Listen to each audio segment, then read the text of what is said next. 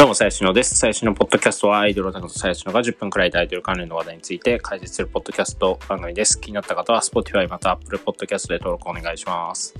はい、ということで今日もやっていきたいと思うんですけれども、あのー、まあいきなりなんか変な話になっちゃうんですけど、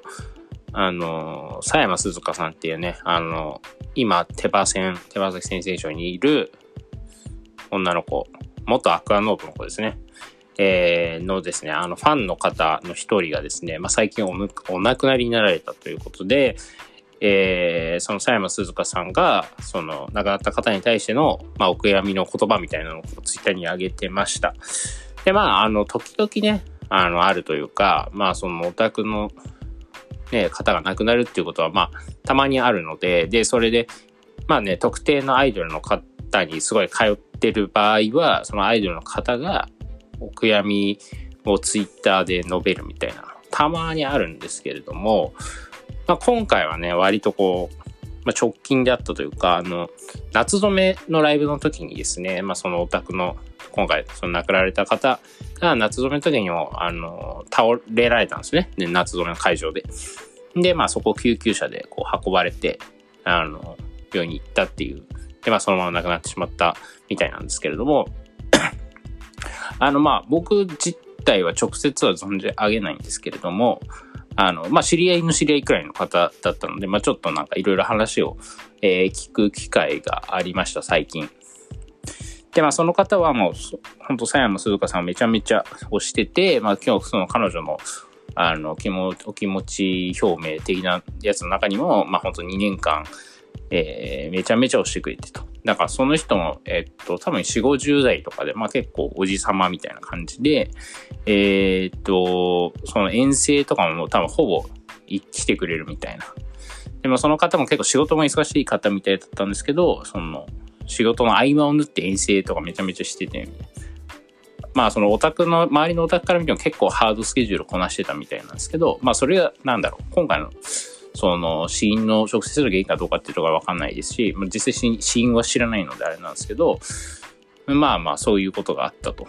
いうところで、あのー、まあその何を思ったかっていうと、まあその、まあその佐山鈴鹿さんはかなりこう真摯に意見を述べてるというか、まあ、あの、な文章からそのなんだろうな、うん、定型的なそのお悔やみというよりは、いや、本当に結構その自分のこともめちゃめちゃ推してくれてた。多分相当通ってたと思うんですよね。でもかなりその佐山さん的にも支えになってるような多分オタク。で、えっ、と、まあそのメンバーだけじゃなくて周りのオタクからも結構まあ信頼されてたというか、なんかまあ大概にそのなんかめちゃめちゃその T をぶってる人みたいな パターンだと、なんか、まあ嫌われるというか、あの、あんまりこう、なんだろう、存在に扱われるタイプのオタクとかもいると思うんですけど、まあ今回の方はめちゃめちゃその周りのオタクにも信用されてて、あ、佐山さんのオタクといえばこの人だよね、くらいのあの認知があったので、まあそれ佐山さんもショックだろうなと、え、いうふうに思います。まあね、あのー、まあオタクの人はね、まあそれは年齢とかによっては、それはなくなってしまうこともまああるだろうというところなんですけれども、まあ、で、健康大事というか めちゃめちゃ当たり前の結論なんですけど、あのー、まあ、オタクって俺結構体力勝負みたいなところあるかなと思ってて、まあ結構ハードじゃないですか。まあアイドル、特にそのね、まあ AKB とかもそうなのかな。まあ忙しいんですよね、アイドル自身も。で、えー、まあ特に、ね、フリークとかになってくるとさ、まあ、ほぼ、毎日とは言わないけど、まあ土日とかね、ほんと3本平気で回すわけじゃないですか。割と自分で元気だと思ってる僕ですら3本回しだるってなりますから。そりゃ年齢に重ねて体力なくなってきて、あれを体力、あの、スケジュールをこなすっていうのはめちゃめちゃハードだなとは思いますけどね。まあもちろんなんか、年取ったからできなくなるというか、まあそのもちろん持病とかね、体質とかもあると思うんで、まあ一概には言えないんですけど、そう忙しさが原因っていうのは、まあ、仕事とかもありますしね。けど本当にね、あの、オタクをするにはまずこう健康第一だなというところですよ。で、あとまあやっぱりそのね、えー、アイドル側からね、ちゃんとこう信頼されてたっていうのがやっぱ、まあ、今回のこの件でなんかよくわかるというか、あの、まあ、当然ね、ほとんどのオタクっていうのは別にアイドルからお悔もお悔やみを申し上げられないわけですよ。まあ別にそんなね、深い関係性もないですし、まあアイドルとファンですから、ね。けど、まあその、まあこう言っちゃなんですけど、まあその、めちゃめちゃ地底アイドルとかだったらね、距離が近いからあれかもしれないですけど、まあそこそこね、その、まあ AKB の、この間もあったよね、確か、田中美久ちゃんとかのファンの方が亡くなって田中美久、HKT の田中美久が、ちゃんとお金持ち上げてたみたいな。まあパターンもたまにあるんですけど、やっぱりね、そ、それくらい推してる人というか、そのメンバーが信頼されるっていうのは、まあそのオタク妙利に尽きるんじゃないかな、みたいなのは、あの、ちょっと思ったりしたので、まあね、そう、自分もなんかその、いいオタクができてるかどうかみたいな、まあ、いいオタクができてるかどうかとか考えてるのはなんか違うような気もするんですけど、まあ、いいオタクとできてるかどうかのその指標の一つに、やっぱその、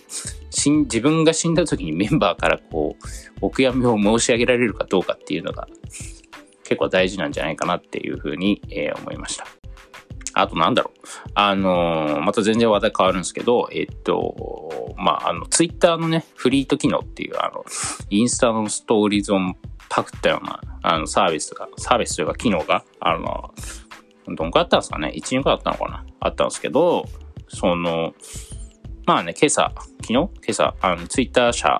があの発表していて、フリート機能停止しますと。えー、まあ理由としてはほとんど使われてないからみたいな。って感じで、えっ、ー、と、8月に終わるのかな？らしいんですけど、まあ、これはなんか結構びっくりというか、その僕のタイムラインとか見てると、そのフリート使ってる人結構いるというか、まあアイドルかなり使ってますし、まあ特にその、地下のアイドルはかなり使ってますし、えー、オタクも結構使ってて。で、僕、基本的にはオタクのフリートミュートにしてるというか、あの、なんか別にオタクのフリート見たところでみたいな感じあるんで、まあ、よほど仲がいい人たち以外は、あの、基本的にはミュートにしてるんですけど、まあ、その、ででもミュートにするくらい使ってる人はいたんですよ。なので、結構びっくりというか、あ、世間的には使われてないんだ、フリートっていう。確かになんか、普通の友達のツイッターのアカウントとか、まあ、フリート使う人いなかったなって、振り返ってみれば思うんですけど、気づいてなかったですね、その事実に。そう。あのまあ、だからなんだというか、まあね、フリートも出てきた当時はなんかそのストーリーのパクリやんみたいな。まあ実際パクリなんですけど。まあその、なんていうんですか ?24 時間以内で消える機能。いわゆるそういうやつ。あのー、がまあね、そんな使わないだろうみたいな。なんか、まあそもそもそのインスタの文カルチャー的にはなんかその、まあインスタって基本的にはちょっとさ、あの、いけている人たちが使うみたいな、まあ、イメージがあるじゃないですか。で、まあそういう人たちがこう、チャラチャラ遊んでる時に、まあその、あまりそのインターネット上にその自分たちの集体を探すわけにはいかないけど、でも友達に見せたいっていうことで、その24時間で消えるみたいな、あの機能がインサイツイッター。まあもともとはあのスナップチャットっていうアプリの、まあ派生でもある、派生というか、まあそれのパクリなんですよね。もともそのインスタのストーリーズも。基本的にはこの最近のネットサービスっていうのはすぐパクリパクられたんで、あんまり差別化っていうのはないんですけど、あの、機能によっての差別化っていうのはあんまないんですけど、えー、まあまあ、えー、ツイッターもそれにやったけど、でもツイッターのその、ユーザー層、ツイッターを使ってる層にはハマらなかっ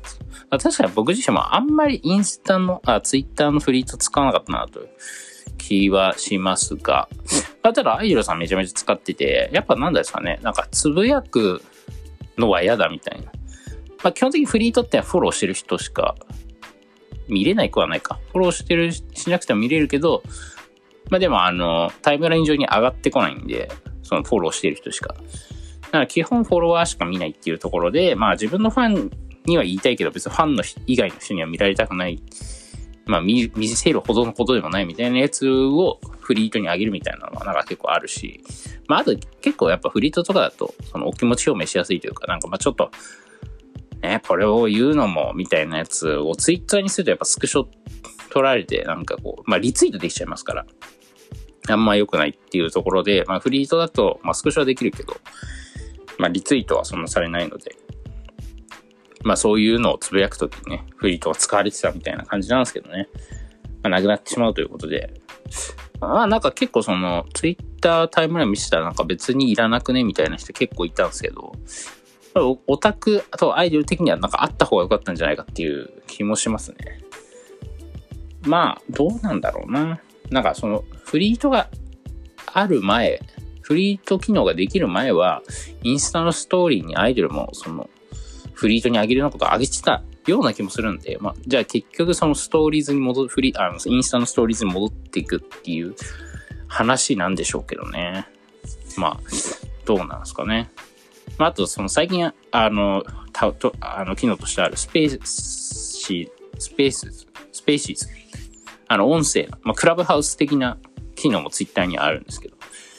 まあ、ああいうのはなんか使ってほしいみたいなのがあるでしょうね。そのツイッターからすると。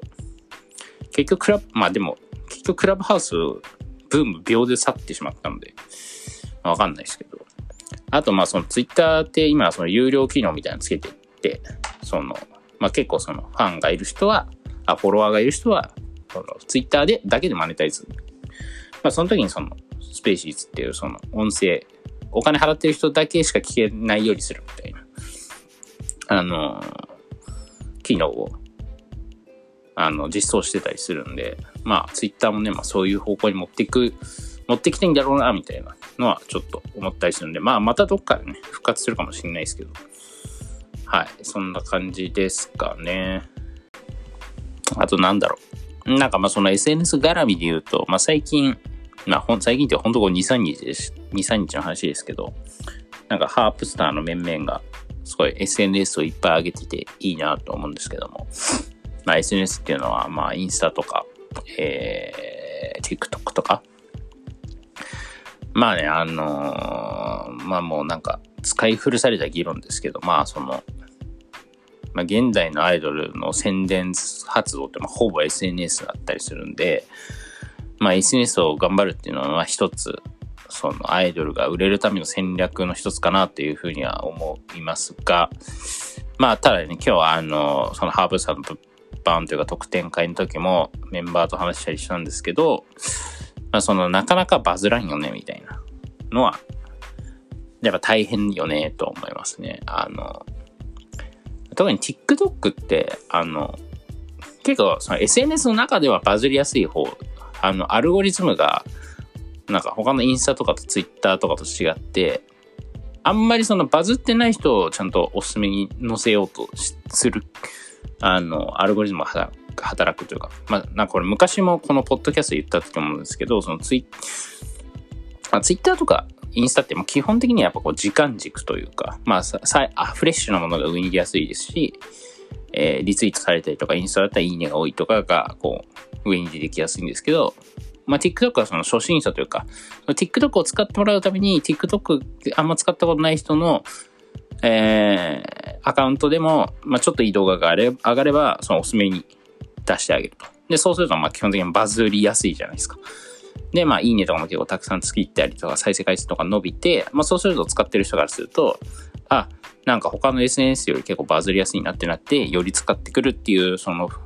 正のフィード、正のサイクルを回したいので、まあ、TikTok って結構初心者に向けてもいいんですけど、まあ、とはいえね、やっぱ最近使う人がめちゃめちゃ増えてるんで、おすすめに出る率は減ってるような気もしますね。まあ、ちゃんとデータ見たわけじゃないんでわかんないですけど。昔ほどはちょっとバズりにくくなってる。昔僕も結構上げてて、まあ、自分の動画とかじゃなくてアイドルの動画とか上げてたんですけど、昔はなんか結構すぐいいねバーって行くんですけど、もう最近はあんま行かないんで、まあなかなかそれはそれで TikTok 伸ばすのも大変よね、みたいな話したんですけど、まあじゃあ何がバズるの？みたいに言われたんですけど、まあわかんないですよね、その結局僕とかだと、まあ男だし、あの、多分おすすめに出てくるの女の子が多いんですよね。いわゆるその水着の女の子が出てきやすい。で、これ結構その、若い、若いというか、あの、自分でマーケティングしづらいなと思うのは、多分その、アイドルの子がバズらせようと思うと思うんですけど、その、自分のおすすめタイムラインに出てくるの自分が好きなやつが出てくるんで、あんまりその、なんか、ファンがどういうのを望んでるかっていうのを自分では理解しにくいというか、自分のアカウントでは多分出てこないんで、そう、その辺のギャップはあるよねっていうふうに思います。あの、TikToker でめちゃめちゃフォロワーが多い影井ひなちゃんとか有名な人いますけど、まあその子が言ってたのは本当にマジで毎日あげるのと、流行りには秒で飛びつく、つくみたいな。その、な彼女が言ってたのは本当に2、3日でその TikTok 内のブームって変わるみたいな。TikTok ってその、まあ基本的にその音楽に合わせて何かをするっていうのが、まあ結構メインコンテンツだったりするんですけど、まあその流行る音楽、音声っていうの、本当に2、3日で入りスタイルあるのっていうのは、僕も実感としてはわかるので、まあその辺をめんどくさがらずにやるっていう、なんかしょうもない結論なんですけど。まあ、あとはだからそうね。まあ、やっぱちょっとエロいっていうか、まあアダルトな方が伸びはしやすいよなって言ったんですけどね、今日、さきちゃんに。いや、それ言ったらなんか、いや、それ最初のが見たいだけでしょ、みたいな。いや、まあそうなんだけど、でも世間的にもそうだよ。だから客観的にそ、それが多分伸びやすいというか、多分肌の露出具合と、その、再生回数は多分性の相関があると、え、思うので、まあね、やった方がいいと思う。まあもちろんその顔はめちゃめちゃ可愛いとか、めちゃめちゃ面白いことできるんだったら別にいらないと思うんですけど、そうじゃないってなってくるとね、まあベタにそういうなんか、まあ肌、ちょっとエロい系とか、あざとい系とかになっちゃうんじゃないかなっていうふうに思いますね。あとまあ、インスタのフォロワー伸ばすって俺マジでどうやっていいか、もう自分でもわかんないんで、誰、別にアドバイスはできないんですけど。まあ、インスタはね、最近基本やっぱストーリーですからね。ストーリーズってやっぱ、その、あんまりそのなんだろう、出てこないというか、おすすめとかにも出てこないし、出てこなくはないんだけど、まあ、基本的にはフォローしてる人のを見るだけなんで、あんま伸びづらいなとは思いますね。ストーリーだけやってても。あれはなんかもうなんかほんと数万フォロワーとか得た人が、そのファン向けにやる機能っちゃ機能ですよね。